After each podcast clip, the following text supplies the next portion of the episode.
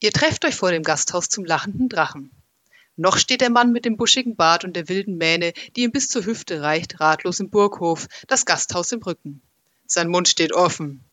Denn soeben hat er die untersetzte Frau mit den aschblonden Haaren wiedergefunden, die er bereits seit einer guten Stunde sucht, nachdem sie auf unergründliche Weise im Stall verloren gegangen war. Aus eben jenem kommt sie nun, gefolgt von Ist das ein Dinosaurier? Eigentlich hätte er sich die Frage sparen können, denn bei dem großen, geschuppten, vierbeinigen Klops, der da hinter ihr hertrottet, ist ein Irrtum eigentlich ausgeschlossen. Aber sind die Dinger nicht schon vor 200 Jahren ausgestorben? Argwöhnisch blickt der Mann zurück auf den Bierkrug, den er vorhin geleert hat. Vielleicht hat die Küche da etwas beigemischt, das nicht hätte drin sein sollen.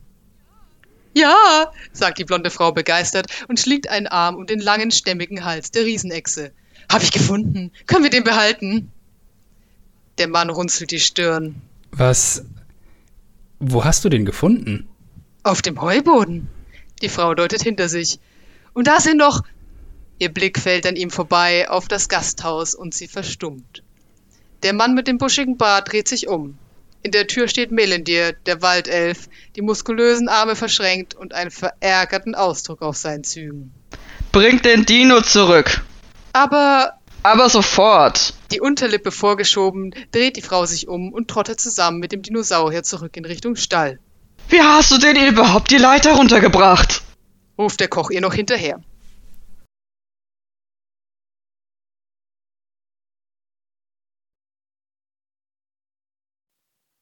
Hallo ihr Lieben und willkommen zurück hier vor der Taverne zum lachenden Drachen. Jetzt ohne Dino. Ich bin Philipp. Und ich bin Nina. Und wir sind heute immer noch in den äußeren Ebenen. Wir haben gemerkt, die Serie wird ein bisschen länger, als wir dachten, wobei man sich das ja vorher hätte ausrechnen können. Naja gut, auf jeden Fall haben wir durchgerechnet jetzt endlich. Wir haben jetzt noch drei Folgen mit den äußeren Ebenen. Heute sind wir immer noch in der Hölle. Und danach ist Halloween und dann machen wir irgendwas, was mit Ebenen überhaupt nichts zu tun hat und auf keinen Fall irgendwelche Schichten hat. Wir wissen noch nicht was, aber es wird keine Schichten haben. Das verspreche ich euch. Heute haben wir uns ein paar Ebenen der eher chaotischen Richtung vorgenommen. Nämlich gucken wir uns heute an, was sozusagen unten im großen Rad beginnt und dann nach rechts losgeht. Also wir hatten den Hades schon, das ist so die neutrale Ebene da ganz unten. Und wir fangen heute an mit Carceri, gehen über den Abyssus oder den Abyss oder den Abgrund weiter zum Pandemonium und schließlich zum Limbo, dem krönenden Abschluss, den Nina heute übernimmt. Whee! Das heißt, wir fangen, äh, ja, es sind alles äh, unschönere Ebenen, eher böse, die so chaotisch neutral bis chaotisch böse sind. Ja. So, wir fangen an mit Carceri. Bist du bereit? Ja, das klingt ja so ein bisschen nach Katze. Hat das was damit zu tun? Ja, du hast, äh, nimmst dir schon was vorne weg. Dann äh, komme ich doch gleich darauf zu sprechen. Warum heißt das Ding so? Carceri gilt als die Gefängnisebene. Hierhin wird verbannt, was für andere Orte zu gefährlich oder verwerflich oder beides ist. Zum Beispiel gibt es hier eine eigene Art von Unhold. Die heißen, ich habe es jetzt mal selber übersetzt, Demondanden. Demondants im Englischen. Also da kommen Sachen hin, die für die neuen Höllen und so zu absonderlich sind. Man sollte ja meinen, dass da nicht mehr viel übrig bleibt. Ja, ja, äh, also irgendwie, die sind auch nicht in D&D 5 bisher drin, soweit ich das sehen konnte. Aber deren Ding ist, sie sind die Zerstörer. Also die haben wirklich so nicht unbedingt dieses böshaftige, nicht unbedingt so hauptsächlich dieses sadistische oder so drin, sondern einfach die völlige Annihilation ist deren Ding. Was jetzt nicht unbedingt von Dämonen so weit abtrennt und vielleicht ist es auch der Grund, warum die nicht in 5e sind, weil sie einfach nicht so den großen Mehrwert haben, zumindest sehe ich den nicht. Aber äh, es gab sie. Und Carceri ist der Ort, wo die Seelen von BetrügerInnen landen. Also, Gefängnisebene, daher auch der Name, äh, denn Karker oder Karzer, je nachdem, wie man es aussprechen will, ist lateinisch für Kerker oder Gefängnis. Früher hatten Schulen nicht selten sowas wie einen Gefängnisraum für unartige Schüler. vermutlich auch wirklich nur Schüler. Ich vermute mal, das war so eine Jungsschulen-Sache. Ähm, die nannte man auch Karzer, weil Latein war an diesen höheren Schulformen natürlich immer total angesagt. In einigen alten Filmen, die von Schulsettings handeln, äh, wird das zum Beispiel erwähnt. Ich bin nicht mehr sicher, aus welchem mir das bekannt vorkam. In der Feuerzangenbowle ist es ja? drin. Ich habe überlegt, ob es das war oder das fliegende Klassenzimmer. In der Feuerzangenbowle gibt es doch diese eine Stelle, wo er, ich weiß nicht, was er gemacht hat, aber er sitzt doch dann im Karze, was einfach nur dieser Raum ist und du musst auf dieser Bank hocken und aus dem Fenster gucken und dann sieht er doch die Mädchen von der höheren Mädchenschule gegenüber und dann verguckt er sich doch irgendwie, keine Ahnung. Das war doch die, die Story. Außerdem möchte ich noch den Karzer in Heidelberg empfehlen. Ich habe dunkle Erinnerungen, dass es da auch einen gibt und der ist mega cool, weil man da ganz genau sieht, womit sich die Leute die Zeit vertrieben haben, während sie da einsaßen. Sage ich jetzt nichts mehr dazu, ist aber witzig. Okay, werde ich mir mal im Hinterkopf behalten. Zurück zu Carcer I. Das ist eine Ebene der Verwüstung und Verzweiflung. Wie gesagt, ein Gefängnis für alles, was hier kreucht und fleucht. Dazu gehört auch, niemand kann Karseri einfach verlassen, auch nicht durch Magie. Alle der recht wenigen Portale hier funktionieren nur in eine Richtung und die, die nach außen führen, sind versteckt und oder gut bewacht. Ein anderer Name für Karseri ist übrigens der Tartarus. Das kennen wir vielleicht auch aus der Mythologie, aus der ein oder anderen Ecke. Vom Alignment her ist, äh, oder von der Gesinnung her, ist Carceri neutral bis chaotisch böse. Und es besteht aus Schichten. Sechs Stück davon, genau genommen. No! Ja, genau. Ich habe ich hab die Recherche angefangen, habe bei Carceri gesehen, schon wieder sechs Unterebenen, dachte mir so, äh, warum tue ich mir das eigentlich an hier? äh, interessant dabei, oder einfach nur weird, ist die Anordnung dieser Ebenen. Karseri ist nämlich eine Kette von Planetoiden, die angeordnet sind, als wären sie auf einer Schnur aufgereiht. Also da gibt es keine Schnur, aber die sind halt wie so eine Perlenkette angeordnet und werden nach hinten sozusagen immer kleiner, diese Planetoiden, und immer, gehen immer weiter auseinander. Dann also das ist aber dann die eine Ebene, Unterebene davon und dann ist irgendwie innen reingeschachtelt in diese Kugeln ist dann die nächste Schicht und das sind wieder lauter Planetoiden, zwischen denen man aber wechseln kann. Also es ist wirklich super komisch und ich muss es fünfmal lesen, bis ich glaubte zu verstehen, was das mir sagen wollte. Und ja, mit, mit jeder dieser Ebenen, wo es nach innen geht, dann sozusagen, jede Subebene hat dann irgendwie ein paar weniger Planetoiden und, und das wird dann kleiner und die sind dann weiter auseinander. Und die innerste Schicht hat tatsächlich, das ist die einzige mit nur einem Planetoiden. Und wer sitzt da ein? Äh, keine Spoiler, das ist die letzte, die ich erwähne. Ach so, gut, gut, es gibt eine Antwort, das befriedigt mich. es gibt hier keine Sonne, aber diese Planetoiden geben ein bisschen Wärme und ein rotes Glimmen ab. Sie rotieren auch nicht, sodass es weder Tag und Nacht gibt. Das ist irgendwie sinnvoll, es gibt ja keine Sonne. Die einzige Ausnahme ist, es gibt hier so ein paar Gottheiten, die da ihren Sitz haben und wenn die wollen, dass äh, ihr Teil dieser Ebene sich dreht oder so, dann macht er das. Heute links herum.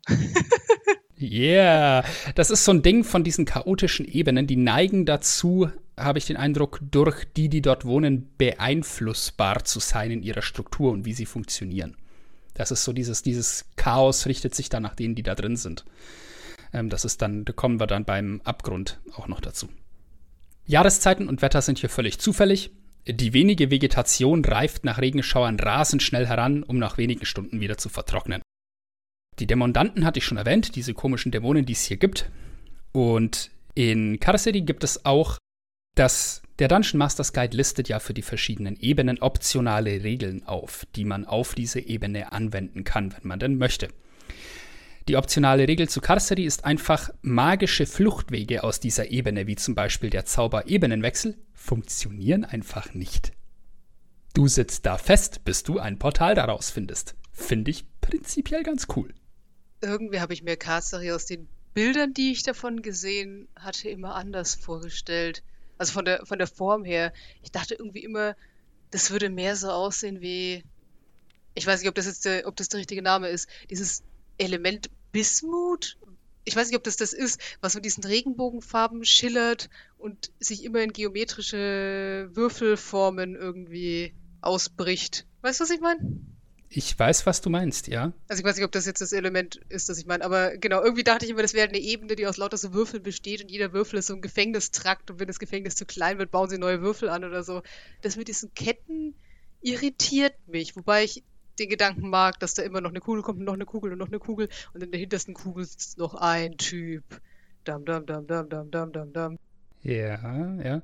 Ich muss sagen, also diese komische Anordnung in Kugeln, das ist auch was, das habe ich nur gefunden, indem ich dann das Forgotten Realms Wiki äh, durchforstet habe. Aber in der ähm, im Dungeon Masters Guide wird Carcery tatsächlich nur reichlich kurz angerissen.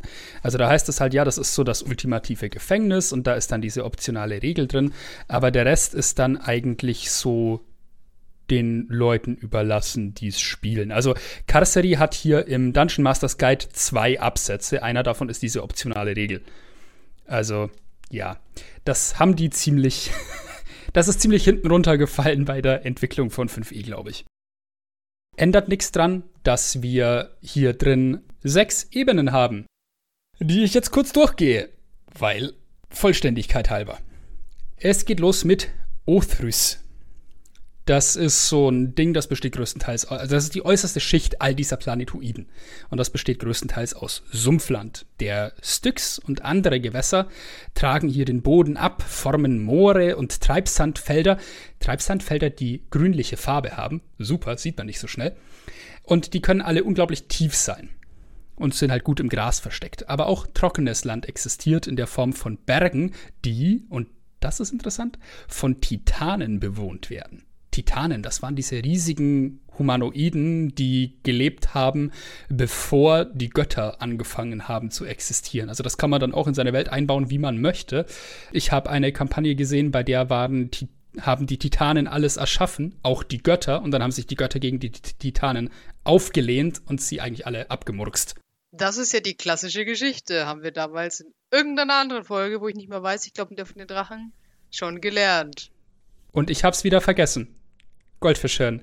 Es gibt eigentlich in jeder Mythologie irgendwie solche Urriesen, die alles machen und dann haben die Kinder und das sind dann die Götter und die sagen, ey, jetzt geht mal weg da und dann gibt's mega Bertel und meistens steht in der Mitte irgend so ein Wettergott und dann gehen die Urriesen unter und es gibt Götter.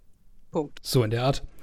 Und hier gibt es tatsächlich auch in äh, Karsari gibt es auch einen äh, Titanen namens Kronus was äh, eigentlich nur die latinisierte Variante von Kronos, dem Vater von Zeus, ist. Aber dazu kommen wir noch. Die Sümpfe hier in Othris, der äußersten Schicht von Karseri, werden von Moskitoschwärmen und anderen Insekten bewohnt, wie man sich das in so einem wundervollen Sumpf vorstellt. Aber es gibt zum Glück Stinkkraut, mit dem man sich dagegen einreiben kann. Das Zeug wirkt wie der Zauber stinkende Wolke und haut alle, die es riechen, ein bis vier Minuten lang um von Regen in die Traufe. Wunderbar.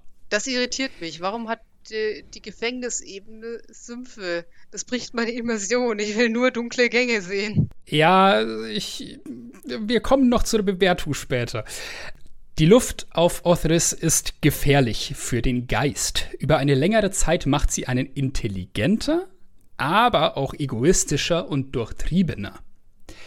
Das geht aber wieder weg, wenn man genauso lang wieder auf einer anderen Ebene ist. Trotz der sumpfigen, unwirtlichen Landschaft gibt es hier Dörfer, die in der Regel auf Pfählen stehen, was hier doppelt sinnvoll ist. Wir erinnern uns, eines der Gewässer, das den Boden hier aufweicht, ist der Styx. Wenn man mit dem Wasser in Berührung kommt, vergisst man Dinge. Da möchte man lieber davon wegbleiben.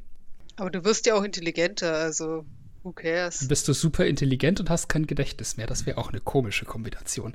Hm. Die Seelen von Leuten, die hier landen, haben sich durch Lügen Macht erschlichen, haben sich des Verrats schuldig gemacht, der Heuchelei und der schlechten Politik. Und sonst gibt's hier noch Trolle in den Sümpfen. Die schaden ja nie. Jetzt hatten wir die gefährlichste Eigenschaft von Othris noch gar nicht erwähnt, als die wird aufgelistet. Überall ist hier so eine komische Musik zu hören, die klingt wie leicht verstimmte Glocken und die Leute glauben lässt, sie würden äh, zu ihren größten Begehren führen, wenn sie diesem Klang folgen würden.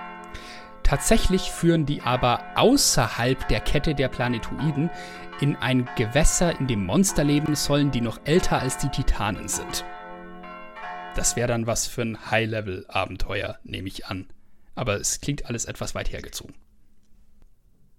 Ich finde, ähm, diese Sache mit dem Hort der Titanen ist interessant. Also auch die Titanen wurden hier offenbar hin verbannt. Es ist ja die Gefängnisebene.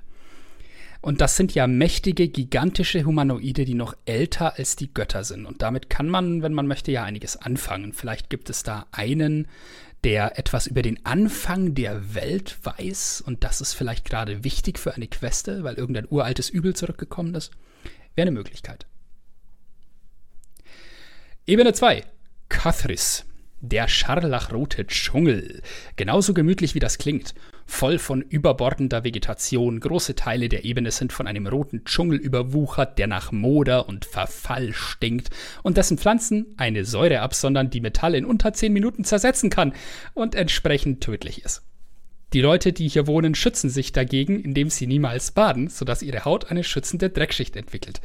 Hm, das stand da wirklich so. Das habe ich mir nicht ausgedacht, auch wenn es so klingt. Die freundlicheren Bereiche von Cathris sind trockene Graslande, auf denen das Gras Rasiermesser scharf ist. Straßen sind hier tatsächlich überlebenswichtig und es ist ziemlich blöd, sie zu verlassen. Das Beste an Cathris ist ein Laden, den es hier gibt und der im Wiki beschrieben war. Und zwar gibt es hier die Apotheke der Sünde, die von einem Glabrezu, einem vierarmigen Dämonen, geführt wird, der den Namen Sinmaker, also Sündenmacher, hat. Und der verkauft hier miese Gifte aller Art. Das ist enorm cool. Ich weiß nicht, ob ich dafür zwingend auf diese Ebene gehen muss, aber das ist enorm cool. Ja, das ist äh, das Interessanteste an Karosserie aus meiner Sicht. Dieses Kon ich mag das Konzept, wenn man, wenn man Monster, gerade sowas, sowas völlig Unkontrollierbares wie Dämonen, irgendwie so eine Schicht Normalität überzieht, wie, ja, das ist ein Händler.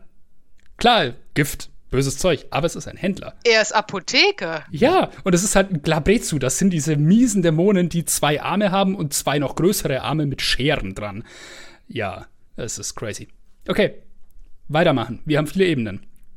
Die nächste hier ist Minethis, auch genannt die Zersprengte. Ich glaube, im Englischen war es The Blasted.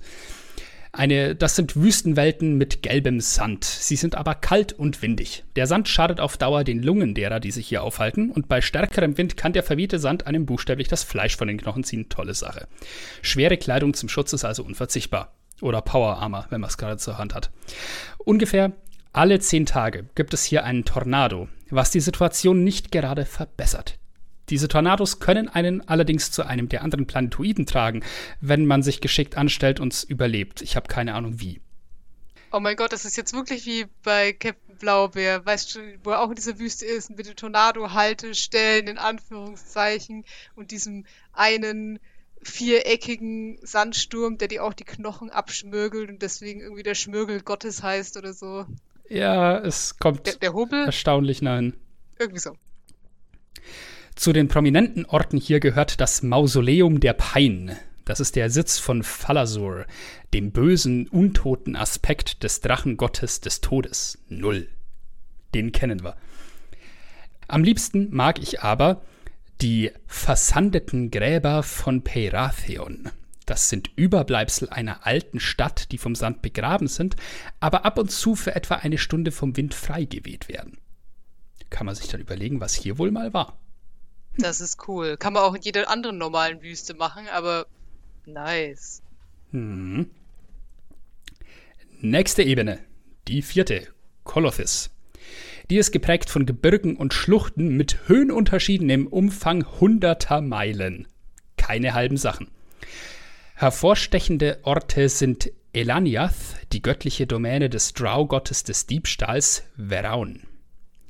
Auch Malar, der Gott der Jagd und der Monster, hat hier sein kleines Reich, beziehungsweise eigentlich sein Gefängnis, in das er von Sturmgott Talos verbannt wurde. Also ja, dieses Gefängnis-Theme zieht sich durch. Krios, der ältere Bruder des Titanen Kronos, lebt auch hier. Er soll düstere Pläne haben. Die fünfte und vorletzte Schicht von Karsari, Porpathis. Das ist das Reich des schwarzen Schnees. Diese Planetoidenkette ist von kalten Säureozeanen bedeckt. Es fällt meistens ein schwarzer Schnee, der ebenfalls säurehaltig ist. Also hier ist es wirklich wunderbar und einladend. Von einem Planetoiden zum nächsten zu kommen, ist entsprechend schwierig, weil Wolken von diesem Zeug in der Luft liegen. Das heißt, so Flyspell und mal eben rüber, äh, eingeschränkt eine gute Idee. Es gibt kleine Inseln auf diesen Ozeanen, die meistens die Rückzugsorte der EinwohnerInnen sind. Was Sinn macht. Buchstäblich der einzige Ort, an dem man überleben kann, habe ich das Gefühl. Und dann gab es noch eine schöne Hook hier. Auf einem der Planetoiden segelt ein Schiff, das Schiff der 100, welches 100 Sarkophage enthält. Einen davon zu öffnen, lässt alle Leute auf dem Schiff auf unbekannte Art verschwinden. Da kann man sich jetzt auch was Schönes dazu denken. Das ist ziemlich Metal. Yeah. Das recycle ich irgendwie für Vampire. Ich weiß noch nicht wie, aber ich werde es recyceln. Fair. Funktioniert gut. Und die letzte der Schichten. Und du wolltest ja wissen, was in der letzten Schicht eingeschlossen ist. Ganz innen ist Agathis, the Icebound, also etwa die in Eis gebundene. Besteht als einzige Ebene aus nur einem Planetoiden, der aus schwarzem Eis mit roten Einlagerungen besteht. Hier habe ich mir jetzt vermerkt, ziemlich Metal. Länger an einem Ort zu bleiben führt dazu, dass man festfriert. Und die Kreaturen, die hier leben, oder die Seelen, die hier landen, ähneln gefrorenen Leichen mit zusammengefrorenen Lippen. Das heißt, die sind stumm, aber sie schreien trotzdem, wenn das Eis sich bewegt und sie zerquetscht. Schöne Vorstellung. Äh. Die Seelen, die hier landen, sind solche, die Freundinnen oder Freunde haben hängen lassen in ihrem Leben. Manchmal im wahrsten Sinne des Wortes. Äh. Ah, der war dark. Ha. Hm. Ja, also den, den blüht dann das. Tolle Sache. Alright. Wenn ich ein Abenteuer in dieser Ebene schreiben, leiten, wie auch immer würde. Ich würde gerne von Sinmaker, dem Glabrezu, ein Gift kaufen, das man sonst nirgendwo bekommt und das das einzige ist, mit dem man einen Gott töten kann. Und dann möchte ich verzweifelt versuchen, aus Karsari wieder wegzukommen. Fett. Das hätte Potenzial. Was würde ich Karsari für eine Note geben? Ähm, eine 4. Ich bin nicht so angetan davon. Ich finde Karsari überkomplex für eine Gefängnisdimension. Und ich finde, das mit den Planetoiden ist eine echt seltsame Konstruktion, die mir jetzt nicht so taugt. Ich meine, klar, die Leute waren wahrscheinlich bemüht, das irgendwie anders zu machen als die anderen Dimensionen. Soweit so fair. Ich fände es besser, wenn man stattdessen ein Gefängnis irgendwie so im Niemandsland zwischen, ähm, zwischen Abgrund und Höllen baut. Das äh, würde mir schon reichen. Ich könnte mir das auch gut als so ein Funhaus vorstellen. Also weißt du, wenn ich an meiner Bismut-Idee dranbleibe, weißt du, du gehst halt einfach in so einen Raum rein, also du wirst quasi so in einen Raum reingeschubst und dann drehst du dich um und die Tür ist weg und auf der anderen Seite ist eine neue Tür und du gehst durch diese Tür und dann kommst du wieder in den Raum und da sind zehn Türen und dann gehst du durch diese Türen und dahinter sind 20 Türen und weißt schon? So. Wow. Und da finden wir wieder raus. Hilfe. Das wäre gut. Und da, dann ist da noch ein Gang und dann ist da noch eine Tür und hinter jedem zweiten Tür ist ein Monster. Und das dritte Monster verkauft dir Sachen aus seiner Apotheke. I don't know. Dritte Tür rechts, kannst du nicht verfehlen. Was? Da rechts sind 50 Türen. Äh, ähm. So viel von meiner Seite zu Karseri. Bevor ihr euch heute wundert, Philipp wird jetzt ziemlich lange am Stück reden, weil wir haben am Anfang die Ebenen ja aufgeteilt und Philipp war sehr scharf auf die Höllen. Also hat das jetzt gekriegt und jetzt hat er alle übrigen Höllen. Ihr seht mich deswegen erst wieder im Limbo. Das ist keine Hölle. Das ist überhaupt keine Hölle, das ist das Gegenteil. Okay, es ist irgendwo unten. Was soll's? Also auf jeden Fall hört ihr mich erst wieder im Limbo und dafür dürft ihr mich dann im Himmel ganz oft hören. Yay! Uh. So, zurück. Der Abgrund. Oder Abyssus. Ähm, ich habe im Wiki ein sehr schönes Zitat gefunden, das äh, angeblich ein dämonisches Sprichwort sein soll. Und das heißt, wenn du irgendetwas nicht leiden kannst, hier findest du es. Der Abgrund ist die Heimat der Dämonen, die Ebene des chaotisch Bösen. Wir haben ja im Kosmos von D&D diesen ewigen Konflikt, den Blutkrieg zwischen den Teufeln und den Dämonen. Denn die Teufel sind rechtschaffen böse, die Dämonen chaotisch böse. Das heißt, sie sind verschieden genug, um einander furchtbar zu hassen, obwohl beide böse sind. Auch der Abgrund hat Schichten. Aber es sind so viele, dass ich sie zum Glück nicht vollständig aufzählen muss. Je nach Quelle sind es 666, was irgendwie deplatziert ist, es geht hier ja nicht um die Hölle. 679, warum auch immer, oder einfach unendlich viele. Ich glaube, wir belassen es bei scheinbar unendlich viele, denn ich glaube nicht, dass irgendjemand imstande wäre, diese ganzen Ebenen zu zählen, weil du kommst da nicht ewig weit, ohne drauf zu gehen, noch nicht mal, wenn du ein Dämon bist. Der Abyss verkörpert alles, was pervers, grausam, sadistisch ist, also chaotisch böse.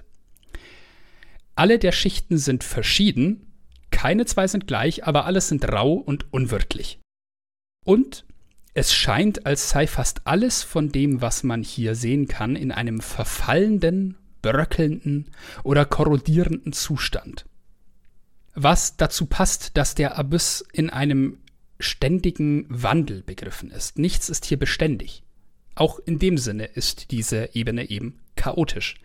Die Dinge verändern sich je nachdem, welcher Dämonenfürst gerade die Herrschaft inne hat.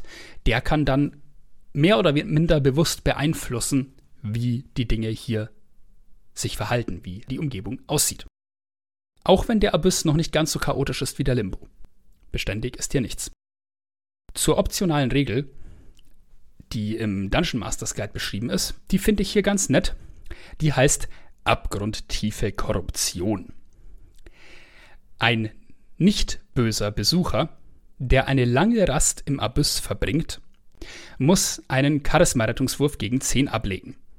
Bei einem Fehlschlag wirft man dann auf eine Tabelle und je nach Ergebnis wird aus dem betroffenen Spielercharakter ein Verräter, er wird blutdurstig, besessen ehrgeizig oder, das ist dieses äh, 10% Wahrscheinlichkeit-Ding, er wird von einem Dämon besessen. Toll. Nice, aber das müssen deine Spieler auch echt wollen, du. Ja, das habe ich auch noch irgendwo notiert. Das, das ist Abteilung, besprich das mit deinen SpielerInnen, sonst gibt's Stress und Tränen. Nicht cool. Verlässt eine korrumpierte Kreatur den Abyss nicht innerhalb weniger Tage, ändert sich ihre Gesinnung zu chaotisch böse. Auch das schönes Detail. Das heißt, dieser Abgrund korrumpiert dich tatsächlich. Wenn du hier lang genug bist, wirst du einer von ihnen. One of us, one of us. Bevor wir äh, uns den, was hier so kreucht und fleucht und den MachthaberInnen hier zuwenden, noch ein bisschen Hintergrund zum Wort Abyss. Das kommt vom altgriechischen Abyssos. Das bedeutet grundlos, unermesslich, Abgrund. Passend dazu hat der Abyss potenziell unendlich viele Schichten, ne? Unermesslich, Abgrund, passt zusammen. Der Abyssos erscheint als Begriff mehrfach in der Bibel. Das ist da zunächst ein Ort, aus dem am Ende der Tage Scharen von Heuschrecken steigen, um all jene Menschen zu quälen, die das Siegel Gottes nicht auf der Stirn tragen. Und im Lukasevangelium erscheint der Begriff als Ort der Gefangenschaft für Dämonen. Haha, passend. Da kommt also dieser Begriff her. Abyssus heißt tatsächlich Abgrund. Also die Übersetzung ist irgendwie naheliegend. Was haust hier so? Ähm, ich habe mich auch jenseits der 5 E-Bücher mal umgesehen und viele interessante Sachen gefunden, die auch teilweise in 5e so ein bisschen rausgefallen sind, die es aber bis zur vierten Edition noch gab. Zumindest habe ich sie in 5e jetzt nicht gefunden. Was gibt es hier? Natürlich die Dämonen, die klammer ich jetzt mal aus, weil da gibt es viele verschiedene mit verschiedenen Stärken und ich möchte mich mal auf die konzentrieren, die hier so die Dämonenfürsten sind, bei denen fange ich mal an. Da gibt es auch in D&D 5e eine ganze Reihe und die wichtigsten will ich gleich aufzählen. Dann gibt es aber auch so Urdämonen, die irgendwie noch älter sind als die Dämonenprinzen und ein paar davon gibt es immer noch und die sind herrlich mysteriös teilweise. Und dann gibt es hier auch noch andere Wesen, zum Beispiel ein paar chaotisch böse Gottheiten, die hier ihre Verliese haben. Wir erinnern uns hauptsächlich an Lolth, die Spinnenkönigin der Drow. Lololololololol. Ich wusste, dass du dem nicht widerstehen könntest. Was haben wir da für Dämonenprinzen erstmal? Wir haben hier den endlosen Irrgarten, in dem Baphomet lebt. Baphomet ist der Herr der Minotauren und er sieht auch aus wie ein großer Minotaur. Und die Schlacht ist so seine Domäne. Also er ist ein Krieger durch und durch, er ist wild. Und da gibt es eben diesen endlosen Irrgarten, passend zu einem Minotaurus. Wir erinnern uns an die alten Geschichten von Theseus in der griechischen Mythologie. Und da ist eben Baphomet drin, da hat er seinen Palast und da sollte man ihm nicht über den Weg laufen. Aber er kennt sich da drin aus und es gibt bestimmt viele Irrwege, sonst wäre es ja kein Irrgarten. Ja. Sollte man aufpassen, wenn man sich da reinbegibt.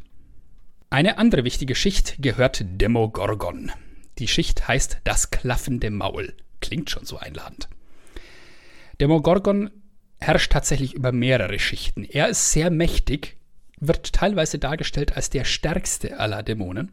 Er ist aber auch eine sehr vielschichtig irre Figur. Demogorgon hat zwei Köpfe. Er hat zwei Willen, zwei Bewusstseine. Er ist hochtalentiert mit Magie, er ist klug und strategisch, aber er ist auch ein ganzes Stück wahnsinnig. Ich meine, es ist ein Dämon. Ein Stück weit sind die das alle. Ihm gehört eine riesige Wildnis der Grausamkeit und des Wahnsinns, wo sogar starke Dämonen vor Angst verrückt werden können, wenn sie dahin gehen. Es gibt in dieser gigantischen Ebene einen massiven ganzen Kontinent, der von einem dichten Dschungel bewachsen ist, und drumherum gibt es eine scheinbar endlose Weite von Meeren und Salzebenen. Man sagt, diese Zweiteilung der Ebene spiegelt auch diese zwei Köpfe des Besitzers wider. Wir hatten das ja schon, ne? Der Besitzer prägt, wie das hier aussieht. Dieser Dämonenfürst Demogorgon selber regiert von zwei Schlangentürmen aus, die aus einem trüben Meer herausragen und von denen jeder von einem riesigen Schädel mit Fangzähnen gekrönt ist. Und diese Türme bilden dann die Festung Abysm. Da war er jetzt wenig kreativ in der Benennung, aber okay, ist wahrscheinlich schwierig, wenn man zwei Köpfe hat, sich da auf was zu einigen. Das ist wie ein Vampire. Da gibt es auch irgendwo so einen mächtigen Malkavianer, der zwei Persönlichkeiten hat und aber nicht weiß, dass er zwei Persönlichkeiten hat und quasi die ganze Zeit gegen sich selber Krieg führt, ohne es zu wissen. Das ist auch interessant. Ein anderer Dämon, dessen Domäne nicht detailliert beschrieben wird, aber der auch in 5e mit drin ist, ist Fras Urbelu. Das ist der tückischste aller Dämonen. Er ist Meister der Täuschung und Lüge und vermehrt seine Macht, indem er Kultisten und Feinde gleichermaßen dazu bringt, sich selbst zu belügen. Er hält sich für die klügste Kreatur des Abyss und behauptet, das Ziel des Kosmos zu kennen, den großen Plan. Ob er damit recht hat? 42. Nur weil du das Buch gelesen hast, musst du den Spruch jetzt überall bringen, oder? Okay. Ich habe den Spruch noch nie gebracht. Okay. Als Meister der Täuschung hat Fras Urblu die Schicht des Abyss, die ihm gehört, mit Illusionen überzogen, die diese Schicht angenehmer wirken lassen, als sie ist. Und schon geht man ihm in die Falle blöd gelaufen. Fras Urblu wurde mal zwischendurch für etwa 200 Jahre von Tascha, aka Igwilf, eingesperrt und studiert, konnte dann aber entkommen. So ist das Dämonomikon von Igwilf entstanden, das in Taschas als äh, legendärer Gegenstand auch mit drin ist. Ja, der hat sich bestimmt ganz schön geärgert, da zwei Jahre festzusitzen mit denen. Und dann haben wir als nächsten Dämonenfürst äh, einen, der sehr häufig genannt und verwendet wird, weil er einfach viel Potenzial für miese Geschichten hat, nämlich Grast. Ihm gehört das dreifache Reich, die Schichten 45 bis 47, auch bezeichnet als Asagrat. Er ist der Dämonenfürst der Wollust und Völlerei, ein gut aussehender Mann in schwarzer Haut, aber mit Hufen und sechs Fingern an jeder Hand. Auch wenn er eine Macht auf dem Schlachtfeld sein kann, arbeitet er lieber mit Verführung und Versuchung. Er soll außerdem eines der klügsten Geschöpfe im Abyss sein und angesichts dessen ist es wenig verwunderlich, dass Fras Urblu und er einander überhaupt nicht abkönnen. Grast, auch das ist ein Grund für die Todfeindschaft, hatte eine mysteriöse Beziehung mit Tascha, dieser Hexenkönigin Igwilf. Die hat ihn beschworen und gefangen genommen, genau wie Fras Urblu. Die Dämonen sind alle nicht so schlau, hat man das Gefühl. Oder Tascha ist sehr clever. Sie hat ihn also beschworen und gefangen genommen, um ihre eigene Macht zu verstärken, aber da gab es dann noch ein bisschen mehr und dann hatten sie einen gemeinsamen Sohn. Grast ist dann irgendwann in den Abyss zurückgekehrt und herrscht dort über eine prunkvolle Stadt namens Asagrad.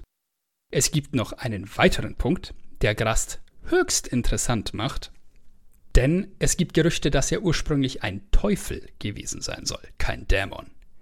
Demnach wäre er ein Überläufer, was unter Teufeln ja absolut gar nicht geht. Entsprechend wäre die Möglichkeit, dass ein mächtiger Teufel zu einem Erzdämon geworden ist, für die ein ganz böses Ding. Es gibt verschiedene Theorien, wie das passiert ist. Äh, manche schreiben, dass er einfach die Schnauze voll hatte von Asmodeus und seiner Regentschaft und sich selber freier bewegen können wollte. Und dass er deswegen ganz bewusst zu den Dämonen übergelaufen ist. Andere Theorien sagen, ja, der ist da reinmarschiert mit einer Armee von Teufeln, hat drei Ebenen eingenommen im Abyss, aber auch ihn hat der Abyss halt korrumpiert. Und dann war er irgendwann chaotisch böse und dachte sich, hey, ich bleib jetzt hier. Also ja, ein, eine Figur, mit der man sehr viel anfangen kann, gerade weil er einer der Dämonenfürsten ist, dessen erster Impuls vielleicht nicht ist, dich zu töten, solange du, ja, potenziell von Nutzen sein könntest für ihn. Dann würde er eher versuchen, dich zu umgarnen, würde vielleicht Sukubi oder Inkubi zu dir schicken, um das für ihn zu machen. Und äh, ja, ganz schnell machst du, was er will. Also ich glaube, der Typ macht gute Partys. Wäre ich gern mal auf einer dabei. Huh, ja, danach bist du deine Seele los, aber wahrscheinlich war es das wert. Wupp, wupp. Alles für die Party. Okay, was haben wir noch hier für Fürsten hier unten? Im Abstieg des Avernus, einem Abenteuer, das in 5e geschrieben wurde, ein Abenteuermodul, bringt eine weitere Figur rein, die es vorher nur in den alten Editionen gab, nämlich äh, Kastchichi, Ganz komischer Name. Das ist ein Dämonenprinz der Wut und Patron der abtrünnigen Frostriesen. Das ist so ein riesiger, grobschlächtiger Humanoider, so der Hulk, bloß nicht in grün. Und noch größer, der immer einen gewaltigen Hammer mit sich herumführt. Ist das das Kind von Hulk und Thor? Ich will nicht drüber nachdenken. Kommen wir zu einem weiteren äh, Everybody's Favorite oder Non-Favorite, je nachdem, ob man schon mal mit ihm zu tun hatte oder nicht. Orkus. Der belebt den Thanatos. Schicht 113. Das ist der Dämonenfürst des Untodes, der Feind alles Lebenden. Er ist ein ehemaliger Balor, das sind diese ranghohen Dämonen, die ein Schwert in der einen Hand und so eine Peitsche in der anderen Hand haben und die explodieren, wenn man sie umbringt. Und man sagt, Orkus möchte die gesamte Welt, beziehungsweise er sagt das auch, er möchte die gesamte Welt so machen wie seine Ebene im Abyssus. Nichts lebt hier. Alles und alle sind tot.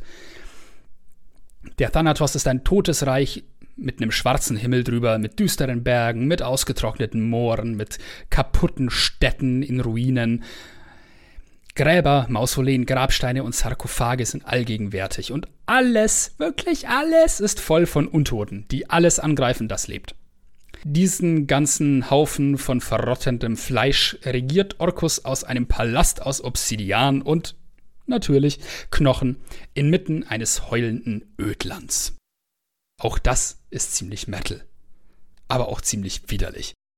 Bekannt ist Orkus dafür, dass er ein mächtiges Artefakt besitzt, das man auch im Dungeon Masters Guide findet, nämlich den Stab des Orkus. Ein mächtiges Artefakt mit einem Schädel am Ende und äh, der Stab selber ist aus einer Wirbelsäule gemacht. Den gibt Orkus bisweilen sterblichen Anhängerinnen, damit die damit Zerstörung und Tod bringen sympathisch. Orkus ist ziemlich machthungrig. Ich meine, welcher Dämon ist das nicht? Und er ist Erzfeind von Demogorgon und Gerast. Und zuletzt mit Z haben wir noch eine meiner Favorites, Suktmoi. Das ist die Mutter aller Pilze und Schimmelpilze. Ihr Endziel soll sein, alle lebenden Kreaturen in einen einzigen Großorganismus zu vereinen, mit dem sie verschmelzen und über den sie herrschen kann. Sie benutzt ihre Sporen, um Feinde zu manipulieren, und sie hat kein festes, keine feste Schicht im, oder keine definierte Schicht im Abyss für sich, sondern sie hat immer wieder so Orte, die auf den ersten Blick aussehen wie Teile aus der materiellen Ebene, die aber völlig überzogen mit Schimmel und Pilzen sind. Hat Flair. Wow, das ist wundervoll. Das finde ich jetzt fast so toll wie die Idee mit dem Schimmelmagier von der Schlammebene. Ich möchte ein. Oh Gott, wie wärst du, wenn du einen Pakt mit der hättest? Oh, das ist spannend. Oh, das ist eklig. Ja, ähm, niemand hat wirklich einen Pakt freiwillig mit ihr, steht hier drin. Aber wenn du die Sporen mal eingeatmet hast, dann war's das auch.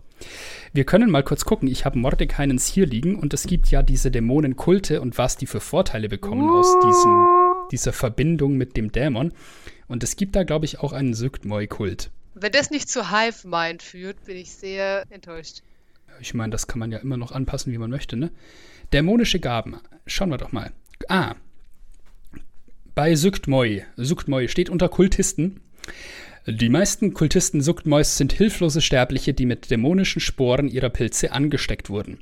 Die Sporen verzehren langsam das Gehirn ihrer Wirte. Nein! Diese Kreaturen sind zwar lebendig genug, um die bösartigen Pilze zu verbreiten, werden jedoch ihres Willen beraubt und können sich nicht gegen ihre Herrin auflehnen. Nur wenige Sterbliche schließen sich ihr freiwillig an. Die meisten von ihnen sind Druiden, die die Zivilisation auslöschen und mit wilden Pflanzen und Pilzen ersetzen wollen, oder getäuschte machthungrige Kreaturen, die glauben, ihre Persönlichkeit behalten zu können, wenn sie andere Suktmoi hörig machen. Vorerst erlaubt Suktmoi ihren Eiferern auch, ihre jetzige Gestalt zu behalten, wenn ihre Ziele dadurch verfolgt und ihre Kinder verbreitet werden. Am Ende erwartet diese jedoch das gleiche Schicksal wie alle anderen. Das ist irgendwie weniger toll, als ich dachte. Moving on. Ja, ja. Wenn du Suktmoi-Kultist bist, dann äh, steigt deine Konstitution um bis zu 4. Intelligenz, Weisheit und Charisma sinken aber um den gleichen Wert. Du hast spezifische Zauber wie Strahl der Übelkeit, Einflüsterung und Pflanzenwachstum, wobei Pflanzenwachstum dann wahrscheinlich Pilzwachstum sein sollte. Und du hast die Fähigkeit Sporenkuss. Du bist immun gegen die Zustände bezaubert und verängstigt und sinken deine Trefferpunkte auf null, erleiden alle Kreaturen im Umkreis von drei Meter Giftschaden. Cool, das heißt, du platzt in so eine Sporenwolke, wenn dich jemand umbringt. Cool. Ja, Und das, ziemlich das ist widerlich. Sicht der Dinge. Ich will nicht mehr. Ja, ich glaube, wir lassen das. Was gibt's hier noch so? Ähm, wir sind jetzt mit den Dämonenprinzen oder Dämonenfürsten mal soweit durch. Und ich habe gefunden, es gibt in älteren Versionen dann noch die Obyrids. Das sind uralte Dämonenherrscher, die es bereits gab, als die Götter noch nicht existierten. Und ein paar davon gibt es heute noch. Und die zwei, die ich mir jetzt aufgehoben habe als letzte von diesen Oberith, weil die sind noch nicht in 5e so wirklich drin oder haben noch keine so große Rolle. Aber ich finde beide unglaublich interessant. Das eine ist Pazuzu und das andere Pale Knight. Beide sind auch Oberith und wir fangen mal mit Pazuzu an. Pazuzu muss man sich vom Aussehen her vorstellen wie ein äh, großer Humanoide, also ein großer Mann, aber einerseits mit vier Flügeln auf dem Rücken und andererseits mit einem super seltsam aussehenden Gesicht, das so einen Schnabel hat. Also es ist so halb Mensch, halb Vogel das Gesicht. Pazuzu ist der Patron aller bösen fliegenden Kreaturen. Er ist. Er soll. Ich, ich finde das so krass, dass der in 5e nicht drin ist, weil seine Rolle ist eigentlich riesig in diesem ganzen Gefüge des Abyss und der Hölle. Erstmal hat Pazuzu gute Verbindungen zu Dämonen und zu Teufeln, was ich schon mal sehr, sehr spannend finde. Er kontrolliert keine Schicht im Abyssus an sich, aber den Luftraum jeder der Schichten. Das heißt, er hat eine ähnliche Macht wie Charon, der halt den Styx beherrscht, der überall durchfließt. Und ähnlich ist es bei Pazuzu auch. Pazuzu soll außerdem derjenige gewesen sein, der den früheren Engel Asmodeus dazu gebracht hat, die neuen Höllen aufzumachen. Außerdem war Pazuzu offenbar der, der den Abyss selbst geschaffen hat, indem er Tharistun, den Gott der Zerstörung und des Wahnsinns, überlistet hat und ihn dazu bewegt hat, den Abyss zu graben. Das ist alles zu weird für meine Vorstellungskraft. Und äh, das Interessante ist, es gibt sehr zu Pazuzu passende Monstrositäten im Monster Manual. Und zwar die Peritons. Das sind diese großen Vögel, die wie so ein Geweih auf dem Kopf haben. Und deren Eigenschaft es ist, sie leben im Gebirge, sie greifen dich an und sie schneiden dir mit sehr präzisen Picken das noch klopfende Herz raus, denn das fressen sie am liebsten. Und das finde ich passt perfekt zu irgendeinem so dämonischen Patron. Und äh, Pazuzu hat außerdem offenbar die schöne Eigenschaft, wenn er seinen Namen dreimal sagt, kann es sein, dass er auftaucht. Klassiker. Dum, dum, dum. Also ja, Pazuzu, interessante Figur, finde ich. Und dann haben wir noch äh, Pale Knight. Pale Knight finde ich auch eine. Die ist so völlig anders als die anderen Dämonen und sie ist so mysteriös und es ist so viel unbekannt über sie, dass ich sie spannend finde. Denn sie ist vor allem gefürchtet, auch von sämtlichen Dämonen, Fürsten gefürchtet, dass niemand wirklich was über sie weiß, denn sie ist älter als fast alle anderen mächtigen Wesen, Gottheiten eingeschlossen. Sie wird dargestellt als eine Humanoide, die wie ein Geist von einem Schleier umweht wird, der ihre Umrisse komplett verzerrt. Pale Knight spricht kaum jemals, selbst zu den sehr wenigen, die sie kennen und verehren. Und ja, selbst Dämonenfürsten vermeiden es, sie zu stören. Sie residiert in einer Struktur aus Knochen, in der zahlreiche Dämonen hausen. Und dieses Knochenschloss liegt interessanterweise im endlosen Labyrinth von Baphomet. Sie hat auch eine andere eigene Domäne hinter diesem Labyrinth, die heißt Androlin. Interessanterweise ist Androlin der angenehmste Ort im Abyss und hat eine super seltsame Hintergrundgeschichte. Vor vielen, vielen Jahren, vor langen, langen Zeiten, haben einmal Eladrin versucht, Dämonen aus der obersten Schicht des Abyss zu vertreiben, als Dämonen noch neu waren.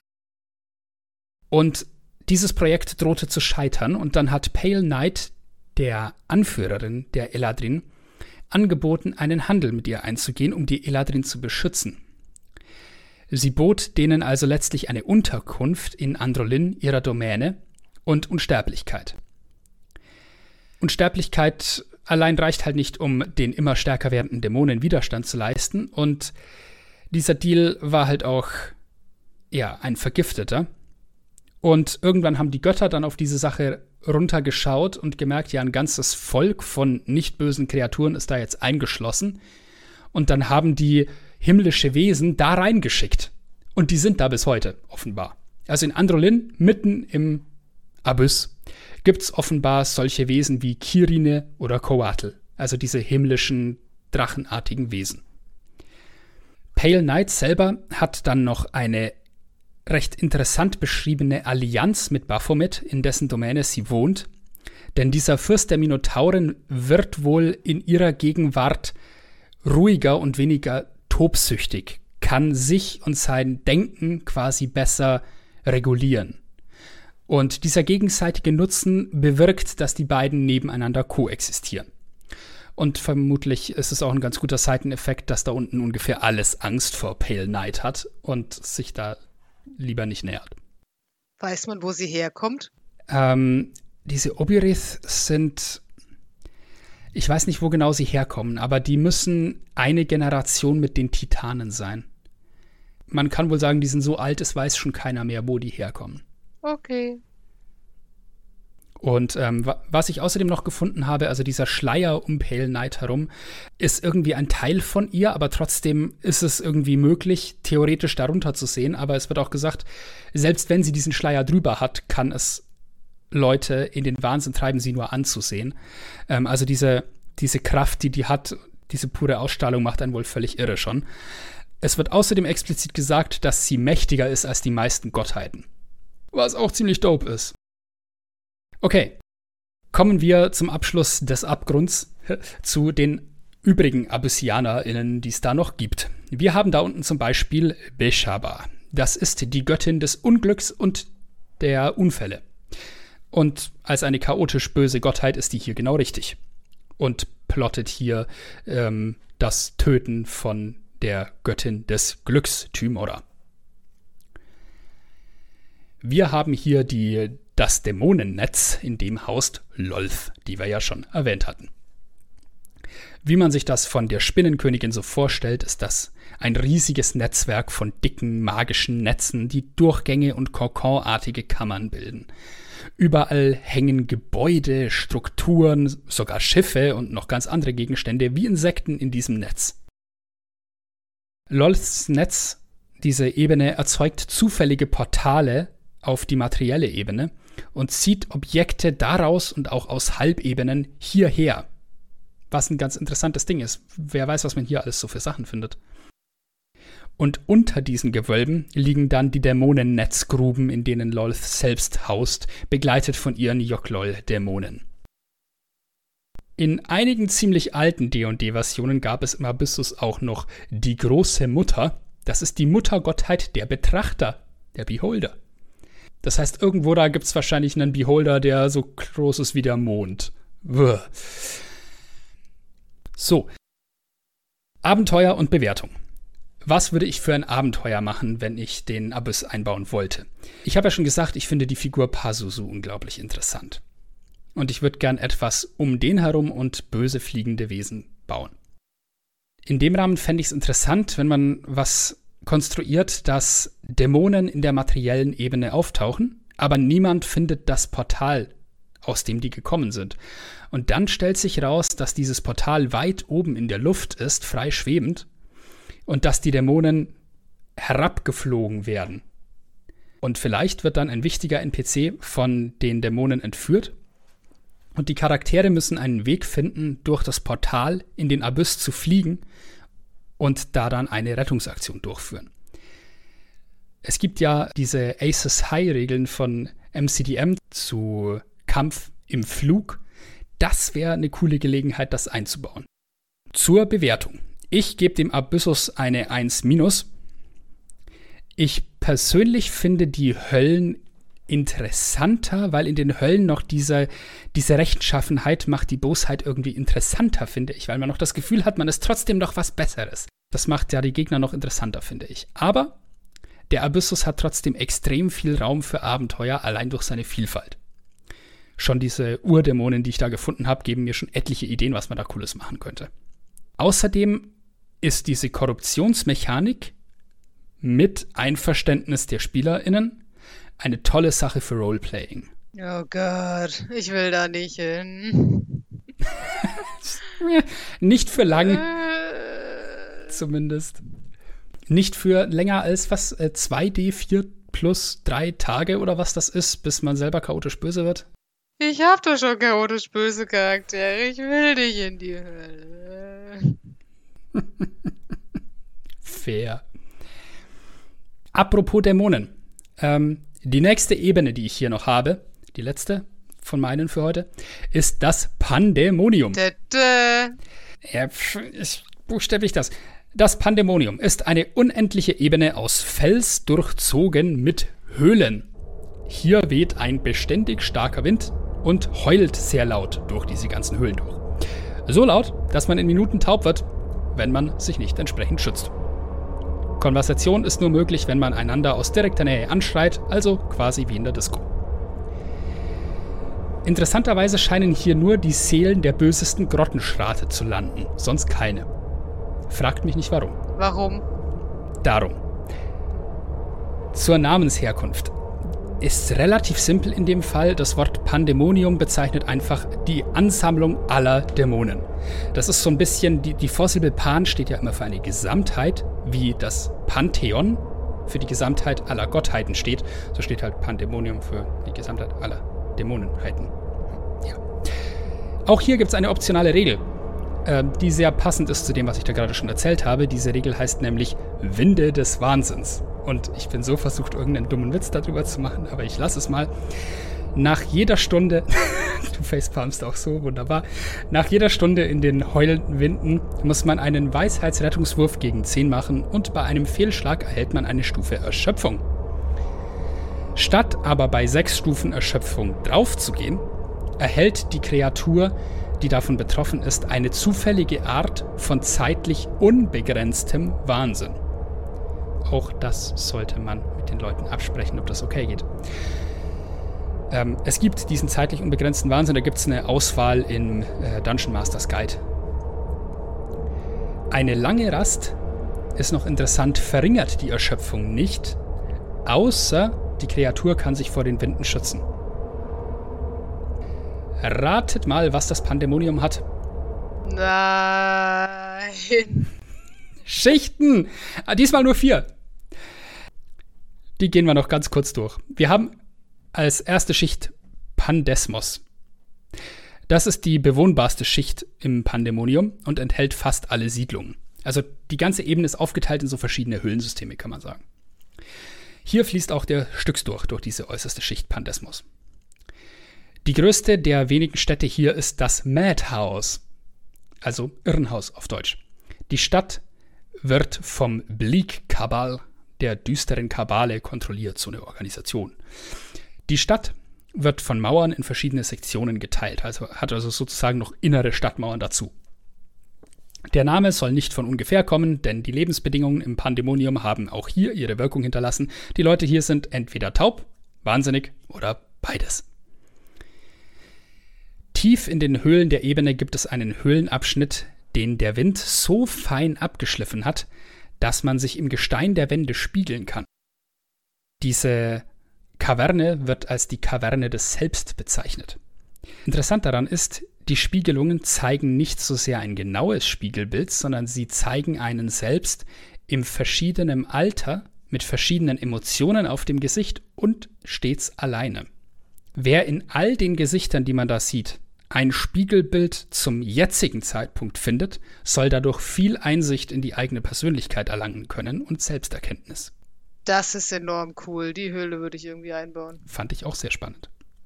Auf Pandesmos hat übrigens Auril, die Frostmaid aus dem neuen Modul von D&D 5, eine Domäne. Außerdem Raxivort, das ist der äh, Herr der Xwarz, das sind so kleine böse blaue Männchen, so Feenwesen. Außerdem hat Talos, der Herr der Stürme, hier seine Domäne. Irgendwie passend, es weht ja dauernd der Wind. Die nächste Schicht heißt Kokytos. An der Stelle habe ich überlegt, wo habe ich das schon mal gehört? Und ja, das sind wieder die griechischen Flüsse, die angeblich das Interreich abgrenzen sollen, die tauchen hier wieder auf. In Kokytos sind die Höhlen schmaler und verwinkelter als in Pandesmos, wodurch sie schärfer und lauter sind.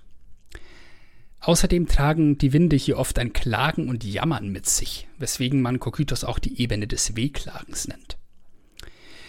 Diese Geräusche treiben Reisende durch die Höhlen besonders schnell in den Wahnsinn, wenn die sich nicht vor ihnen abschirmen. Also nehmt Kopfhörer mit.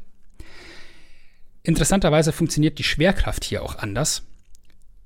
Der Mittelpunkt der Gravitation ist hier die Mitte des Höhlensystems. Das heißt, man läuft sozusagen außen rum. Und mal eigentlich an der Decke und mal am Boden. Und äh, ich würde mich in der Höhle so schon verlaufen und mit dem Effekt, das ist bestimmt lustig. Liebe Güte. Ich habe gerade nochmal nachgelesen. Der Koketos ist der Fluss des Wehklagens, deswegen hörst du das. Das ist quasi der Fluss, aus dem du trinkst und dann wird dir klar, dass du tot bist und deswegen klagst du. Uh, sehr gute Ergänzung. Angeblich wurden die Höhlen von Kokytos von einer lange vergessenen Gottheit in den Fels geschlagen, die daraufhin dem Wahnsinn verfiel und starb und jetzt irgendwie als Kadaver in der astralen Ebene herumtreibt. Es soll aber hier immer noch Schätze dieser Gottheit geben. Seine Domäne hat hier außerdem Rugek, die oberste Gottheit der Grottenstraße, und Sirik, der Gott der Intrigen. Sirik war der, der Mystra getötet hat und dadurch die Zauberpest ausgelöst hat, übrigens. War das nicht auch der, der Merkul getötet hat oder ersetzt hat? Irgendwie habe ich an den schlechte Erinnerungen. vielleicht, vielleicht war das. Ich kann es jetzt nicht sagen. In der Mitte von Cocytus gibt es ein auf dem Grab eines Phönix erbautes Gebäude, das eines der wenigen Portale aus dem Pandemonium heraus enthält. Außerdem soll eine Nachricht, die man dort hineinruft, immer ihr Ziel erreichen. Nächster Punkt, Phlegethon. Auch so ein Fluss. Phlegethon ist ein dunkler Ort, dessen schwarze Wände alles Licht verschlucken. Lichtquellen haben nur die halbe Reichweite hier. So ein bisschen Shadowfell-Style. Außerdem haben einige gigantische Drachen hier ihre Bleiben, sagt man. Darauf lässt zumindest schließen, dass AbenteurerInnen hier manchmal über sehr große Schätze stolpern und vermutlich nicht überleben, wenn sie davon was wegnehmen. Hier sind die göttlichen Domänen der Derro-Gottheit Drinka. Derro, das waren diese Dürgar, die zu spät von den Mindflayern weggekommen sind und deswegen absolut durch sind im Kopf. Ganz nett ist noch, hier hat der Unseelie Court der Feenwildnis eine Domäne. Geleitet wird der von der Königin von Luft und Dunkelheit, einer Erzfee. Das hätte noch Potenzial. Und dann gibt es hier noch ein Städtchen, das ich ganz sympathisch finde. Es heißt Windglam, also auf Deutsch Windöde. In dem mag man Auswärtige so gar nicht. Eine Taverne zum geschuppten Hund gibt sie aber trotzdem. Auf der Ebene selber in Phlegethon gibt es Wölfe, riesige Schuppentiere und genauso große Schlicke. Und jetzt kommen wir zu meiner Lieblingsunterebene, Agathion. Hier enden die Tunnel und gehen in soliden Stein über, der nur von unzugänglichen steinernen Kammern durchzogen ist, die also keine Ein- oder Ausgänge haben. Und das sind hervorragende Orte für Dinge, die man auf ewig loswerden will. Hier hat Kiaransali, die Drow-Gottheit des Untodes, einmal den Stab des Orkus versteckt, nachdem sie Orkus besiegt hatte. Auch sonst sollen hier Artefakte, mächtige Monster und vieles mehr verborgen sein, sogar Sprachen. Wie auch immer das gehen soll. Einige der Höhlen hier unten sind außerdem nicht ganz ungefährlich, weil sie keine Luft enthalten, sondern Vakuum. Aber irgendwoher muss ja auch etwas kommen, das die Winde von außen reinzieht, nicht wahr? Ich wollte dich schon die ganze Zeit fragen, woher der Wind kommt. Ich dachte vielleicht nach Talos. Oder, nee, nicht Talos. Wer ist der? Äh, doch, doch, Talos, der Gott der Stürme. Abenteueridee. Was würde ich da einbauen? Definitiv, man muss etwas nach Agathis bringen oder von dort rausholen. Super Beispiel, wenn auch jetzt nicht das kreativste wäre, ein Lich war schlau und hat sein Phylakterium da eingeschlossen. Es gibt ja Zauber, mit denen man durch Stein gehen kann, also wäre er da bei Bedarf wohl nochmal rangekommen. Aber da wäre es relativ sicher aufbewahrt. Meine Bewertung. Ähm, eine 5. Ich finde Phlegethon mit dem Unseelie Court und der Stadt Windklamm, das gibt noch was her. Aber sonst, ich weiß nicht, die Ebene wirkt einfach recht generisch und diese Winde, das finde ich eher nervig als interessant. Also ja, ich hätte jetzt nicht den Bedarf, da ein Abenteuer zu spielen. In diesem Pandemonium. Sehe ich auch so. Okay. Ich atme einmal tief durch. Ich bin erstmal fertig mit Quatschen. Ich habe meine drei Ebenen abgearbeitet. Sehr gut gemacht. Jetzt bin ich gespannt, was du noch mitgebracht hast. Ja, ich habe nur noch den Limbo. Der Limbo oder das Chaos des Limbo ist die Ebene des chaotisch Neutralen. Und bevor wir weiter reingehen, will ich noch einen kurzen Ausflug machen, nämlich zum Wort Limbo. Ihr kennt das vielleicht als diesen Tanz, wo man Matrix-mäßig unter einem Stab durch muss. Oder manchmal sagt man das auch im Sinne von etwas ist in der Schwebe. Und dann heißt es nicht im Limbo, sondern in Limbo. Ich habe das persönlich auch manchmal benutzt, um zu sagen, dass etwas für immer weg ist, so nach dem Motto, ja, mein Pullover ist im Limbo. Aber anscheinend kann man das Wort gar nicht so benutzen. Hm. Vielleicht nach dieser Episode dann. Wir, wir führen das ein. Wie dem auch sei. Erstmal zum Limbo-Tanz. Ja, nutzloses Hintergrundwissen, das ihr nicht haben wolltet, dafür seid ihr hier. Der Limbo ist ein karibischer Tanz mit Ursprung auf der Insel Trinidad, bei dem man sich unter einer waagrechten Stange durchbewegen muss, mit dem Kopf zuletzt, also mit dem Körper nach hinten gebeugt und zwar ohne die Stange oder außer mit den Füßen den Boden zu berühren. Der Name kommt vermutlich aus dem englischen Limber, was biegsam bedeutet. Und der Limbo wird heute zum Spaß auf Partys getanzt, ist aber traditionell eher in der Nähe von Begräbnissen angesiedelt, weil es gibt ein afrikanisches Begräbnis, in Anführungszeichen Spiel, namens irgendwie Legba oder so, bei dem man auch unter einer Stange durch muss und dass man das schafft, bedeutet dann quasi, dass man den Tod überwindet oder so. Leider habe ich keine Aufnahmen davon gefunden. Vielleicht ist das nur so ein Gerücht.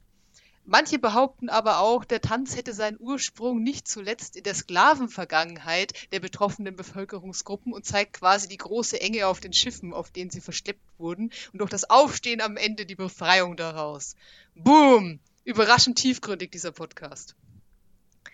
Es gibt in der Theologie aber auch den Limbus, das ist der äußerste Kreis der Hölle, beziehungsweise die Vorhölle, wo so die Spekulation der Kirche die Seelen landen, die ohne eigenes Verschulden nicht in den Himmel kommen können, zum Beispiel ungetaufte Kinder. Und da seid ihr dann halt und könnt nicht vor und nicht zurück. Naja, der, der Tanz ist besser.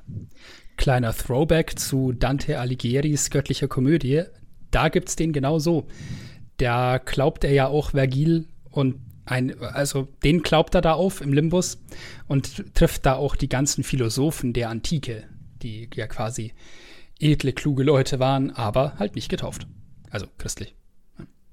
Ja, wobei, also da gibt es anscheinend ganz viele spannende theologische Diskussionen drüber, ob quasi alle Leute nach Jesus Christus automatisch in den Himmel auffahren und was mit denen ist, die davor drin waren, weil die können ja nichts dafür und oh, naja, ja, es ist, es ist ein sehr spannendes Gedankenkonstrukt. Lest bitte Wikipedia-Artikel dazu. So.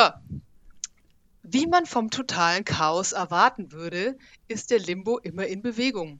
Es ist ein wogender Sturm, sich ständig verändernde Materie und Energie, gespickt mit vorübergehend stabilen, sicheren Inseln. Also Gesteinsstücke oder ganze Landstriche fliegen umher, genau wie Feuer, Wasser und Luft. Und eines der Bücher, das ich heute durchgeblättert habe, beschreibt äh, den Limbo als Suppe. Und ich denke, das trifft es gut. Chaotische, wilde, sich ständig verändernde Ursuppe. Es gibt im Limbo drei Arten von Umgebung, nämlich unbeherrscht, kontrolliert und stabilisiert. Überwiegend herrscht im Limbo die unbeherrschte, rohe Kraft des Chaos. Das funktioniert dann so, dass ihr alle paar Minuten die Szenerie ändert, wenn sich niemand bemüht, irgendwas daran zu beherrschen. Wo gerade noch eine Woge Wasser war, ist jetzt ein Meteoritensturm oder wo ihr gerade noch durchgeatmet habt, bricht eine Feuersbrunst aus. Wenn ihr ein denkendes Wesen seid, könnt ihr das Chaos in gewissem Umfang beherrschen, indem ihr euch konzentriert.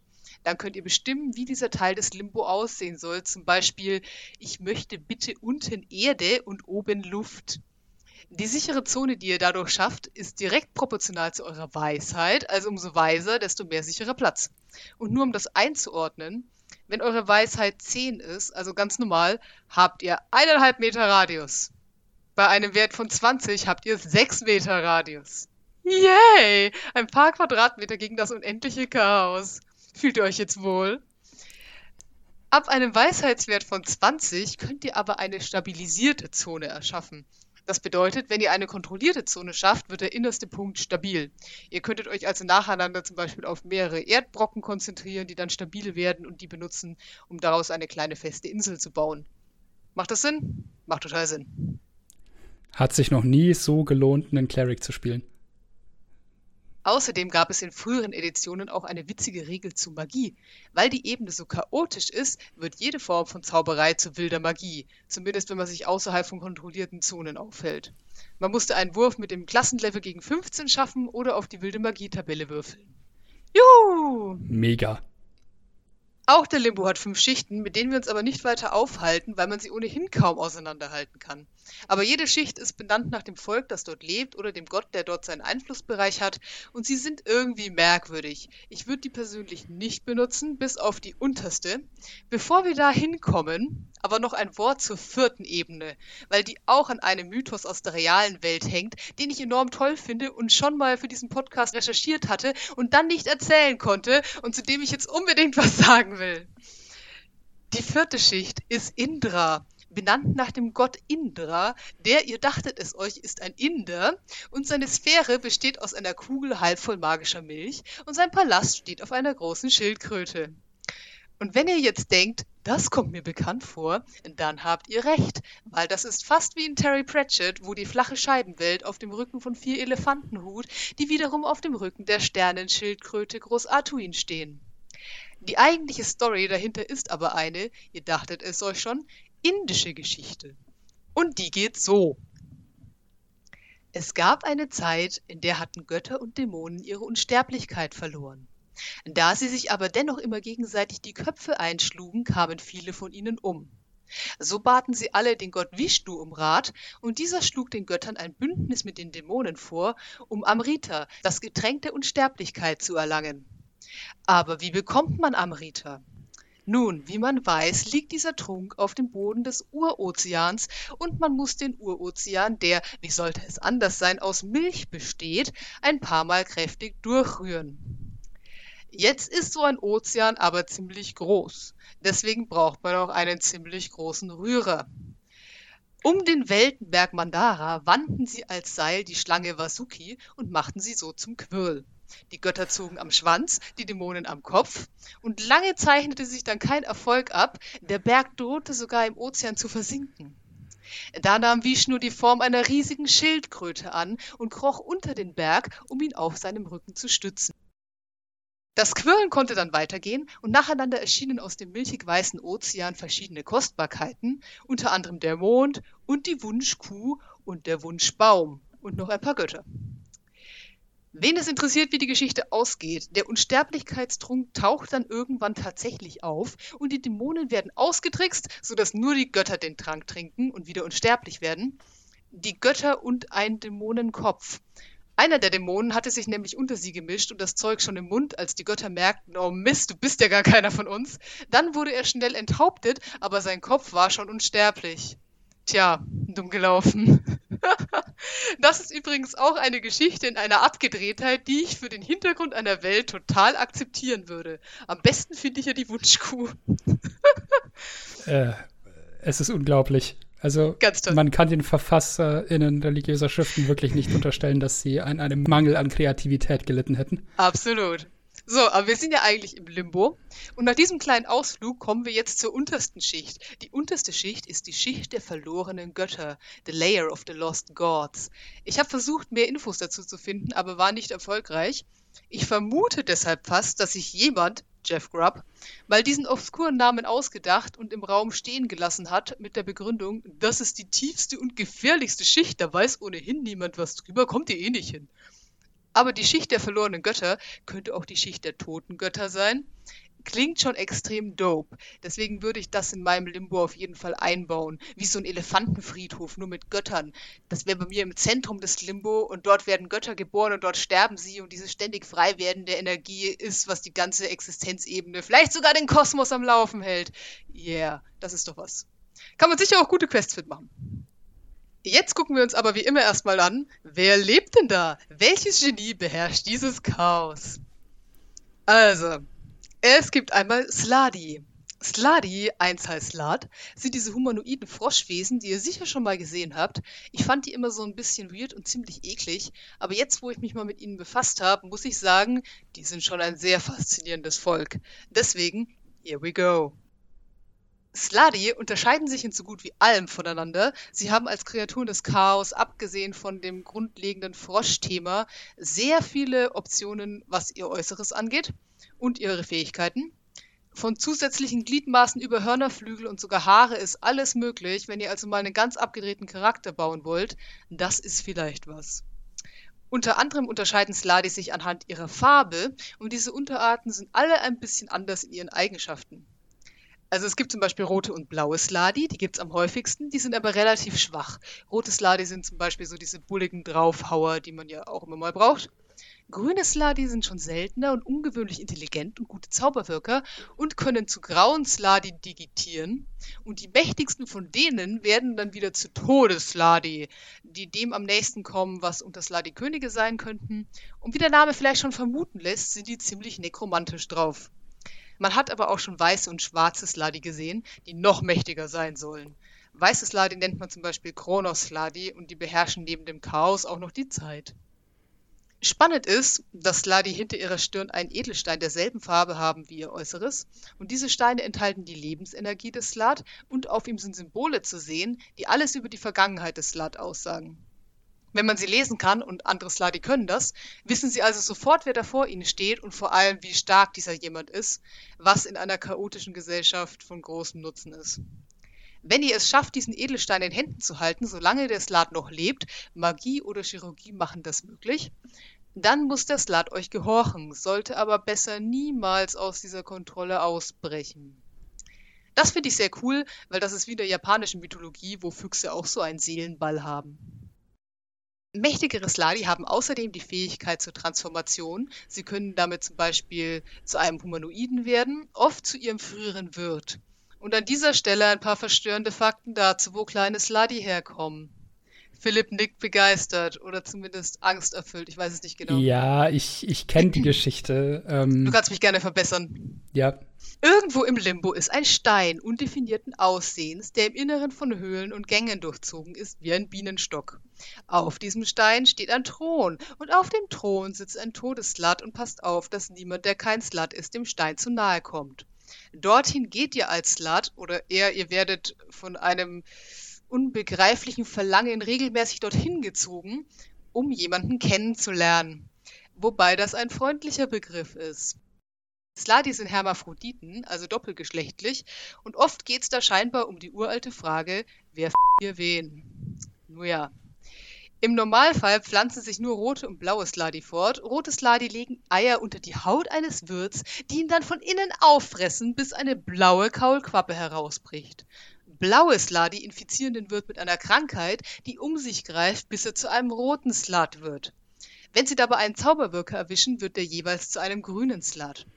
Lustigerweise können rote und blaue Sladi sich gegenseitig überhaupt nicht leiden, mögen aber ihre grünen Slat-Kinder, falls es welche werden, sehr gern. Ja. Die Sladi müssen den Limbo übrigens genauso beherrschen wie Reisende, haben aber den Vorteil, dass ihre Kontrolle passiv abläuft, sie sich also nicht dauernd auf die Beherrschung der Umgebung konzentrieren müssen. Sie sind also auch nicht in akuter Gefahr, wenn sie bewusstlos werden. Nicht so wie ihr. Gut. Frösche. Dann gibt's da noch die GIF. Wir hatten in unserer Folge über Psionics schon mal über die GIF gesprochen, aber kurzer Recap. Die GIFs sind ein humanoides Volk, das über viele Generationen von den Gedankenschindern versklavt war, bis sie ebenfalls psionische Fähigkeiten und vor allem Resistenzen entwickelten und es so schafften, sich zu befreien. Danach konnten sie sich aber nicht darauf einigen, wie es weitergehen sollte.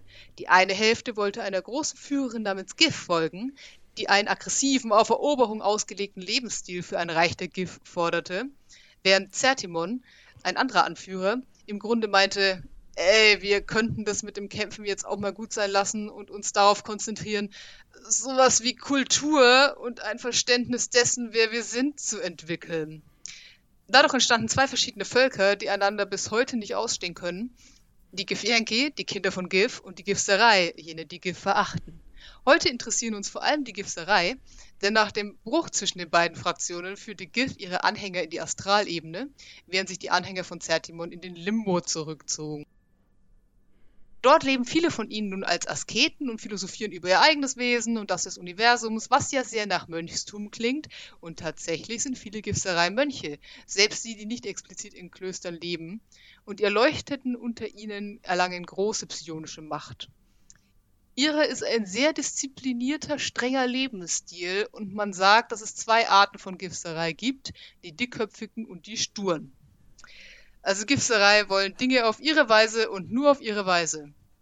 Ich musste, als ich das gelesen habe, an eine Doku denken, die ich mal gesehen habe, über Dachdecker in Japan, wo einer der Interviewten meinte, sie hätten einmal ausländischen Gästen gezeigt, wie sie Tempeldächer rekonstruieren und die ausländischen Gäste hätten am Ende gefragt, boah, das ist so viel Arbeit, gibt's da keinen einfachen Weg? Und die Japaner so, wir nehmen nicht den einfachen Weg. Ja, so würde ich Gifserei spielen. Auch in unserer Episode über Psionics schon erwähnt, hatten wir Zaerif Menja Akgif oder kurz Menja Ak, der die Gifserei damals in den Limbo geführt hatte und der heute ein quasi unsterblicher Gottkönig ist, der sich zwar nicht bewegt, aber auch nicht stirbt und über herausragende geistige Kräfte verfügt, die dort wirklich viel zusammenhalten. Leben tun die Gifserei in Klöstern oder Festungen bzw. Festungsstätten aus einer Adamantlegierung.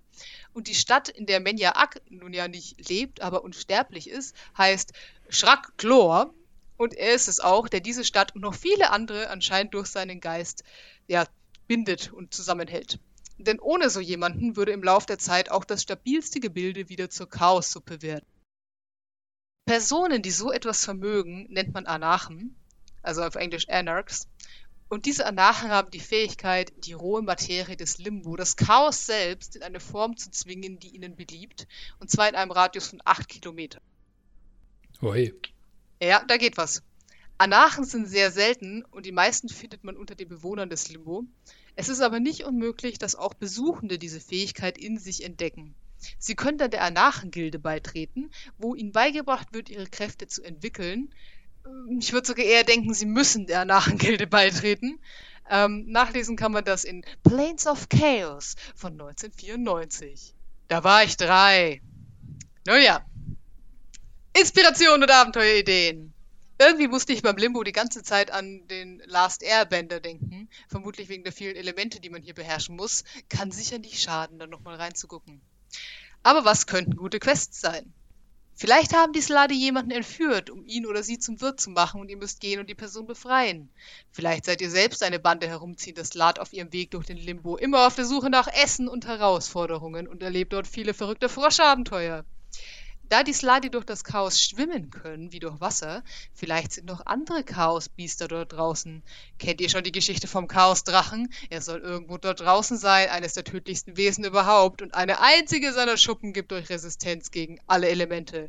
Wollt ihr ihn jagen gehen? Uh. Vielleicht trifft eure Gruppe auf der materiellen Ebene einen bewusstlosen Gifserei, dessen Kloster zerstört wurde und der durch ein spontan entstandenes Portal genau vor euren Füßen gelandet ist und der euch bittet, ihm zurückzuhelfen und vielleicht sogar nachzuschauen, ob noch jemand überlebt hat und gegebenenfalls Rache zu üben. Vielleicht haben auch Diebe aus der materiellen Ebene ein Artefakt aus dem Kloster gestohlen und der Mönch soll es zurückbringen. Leider war er noch nie in der materiellen Ebene und hat keinen Plan. Könnt ihr ihm helfen? Oder vielleicht spielt ihr auch alle oder überwiegend GIF und eines Tages, vielleicht nach einem merkwürdigen Vorkommnis, tauchen ernste Mönche vor eurer Tür auf und sagen den Spielercharakteren, sie seien als Anarchen erkannt worden. Du bist ein Anarch, Harry. Und dann geht ihr alle zusammen in die Schule und lernt krassen Anarchen-Shit und erlebt dabei Abenteuer im Limbo. Vielleicht fordert man euch zu einer Mutprobe heraus, ein Blick in die Ebene der toten Götter. Was ist da unten? Und kommt ihr zurück, um es jemandem zu erzählen?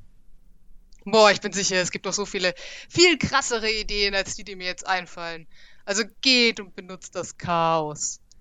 Ich muss jetzt sagen, Bewertung, ich finde den Limbo richtig geil und ich gebe ihm eine Eins. Klar, es ist ein verrückter, anstrengender Ort, aber ich denke, dass man dort einige richtig tolle Abenteuer erleben kann.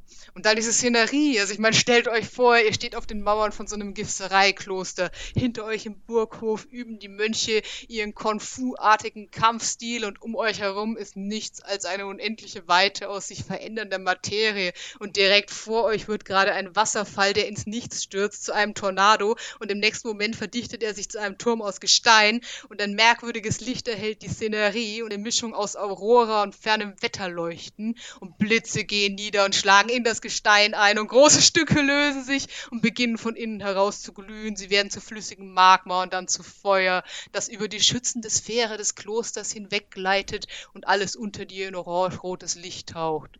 Fett! Und dann gibt's Abendessen. Philipp Start. Ich habe selten so gebannt zugehört. so ein Schwachsinn. Ja, aber ich meine, da kannst du richtig fette Großartig. Naturgewalt bespielen da draußen. Oh ja. Und Frösche. Ja. Gott, Sladi sind Puh. dieses ähm, in dem Rime of the Frost Maiden Abenteuer ähm, gibt's da gibt's Tabellen, wo man äh, Geheimnisse des eigenen Charakters auswürfeln kann bei der Charaktererstellung. Und eines der Geheimnisse ist, ein roter Slat hat eine Kaulquappe in dich gepflanzt. Du musst eine Lösung finden, wie du das heilen kannst. Da braucht man einen mächtigen Zauber für, ich glaube, Greater Restoration. Ansonsten riskierst du bald drauf zu gehen. Ziemlich düster, Ew. aber es ist ja ein tendenziell horrorlastiges Abenteuer, von dem her passt es einigermaßen. Das würde auch mit meinen Flayern klappen, oder? Ja, ja, durchaus. Spannend. Okay, dann sind wir beim nächsten Mal. Also wir sind jetzt mit den Ebenen der Hölle oder was auch immer, den unteren Ebenen. Den Bösen durch. halt. Vorher durfte ich nicht böse sagen. Hä? Du durftest nicht Hölle sagen. Hölle, Hölle, Hölle. Ähm, Sind wir endlich fertig? ja, wir sind mit den bösen Ebenen endlich fertig und das nächste Mal gehen wir in den Himmel. Und egal, was es da für Schichten gibt, ich verspreche euch, wir kürzen diese Schichten. Denn es ist zu viel. Zu viel. Sind da oben auch noch mal so viele wie hier unten? Es gibt auf jeden Fall den Berg Olympus und der hat irgendwie auch Schichten wie so ein Baumkuchen. Nein, aber es wird trotzdem sehr spannend und wir kürzen es irgendwie gut zusammen. Es wird wundervoll. Bleibt dabei. Es gibt da coole Orte. Oh, ja, auf jeden Fall. Hallo, das ist die Weltenesche und eben der Berg Olympus und das Elysium, wo ich hoffe, dass alle immer glücklich sind und wenn nicht, bin ich sehr enttäuscht. Und, und es gibt Ar- Arborea mit Wildelfen. Wildelfen sind cool. Yeah! Okay. Dann bis zum nächsten Mal und macht's gut. Macht's gut. Ja gut, ich war mir nicht sicher wegen Traditionen. Nein, wir machen das nicht bloß, weil wir es schon immer gemacht haben. So bayerisch bin ich auch nicht. Die Sümpfe hier in Othris, der El... Oh, äh, pff, äh, Leben tun die Gipserei in Glo großen Klöstern. Leben, Leben tun die Gips äh, in Klößen. Oh Gott. Ja, sie leben in Klößen. And she's gone.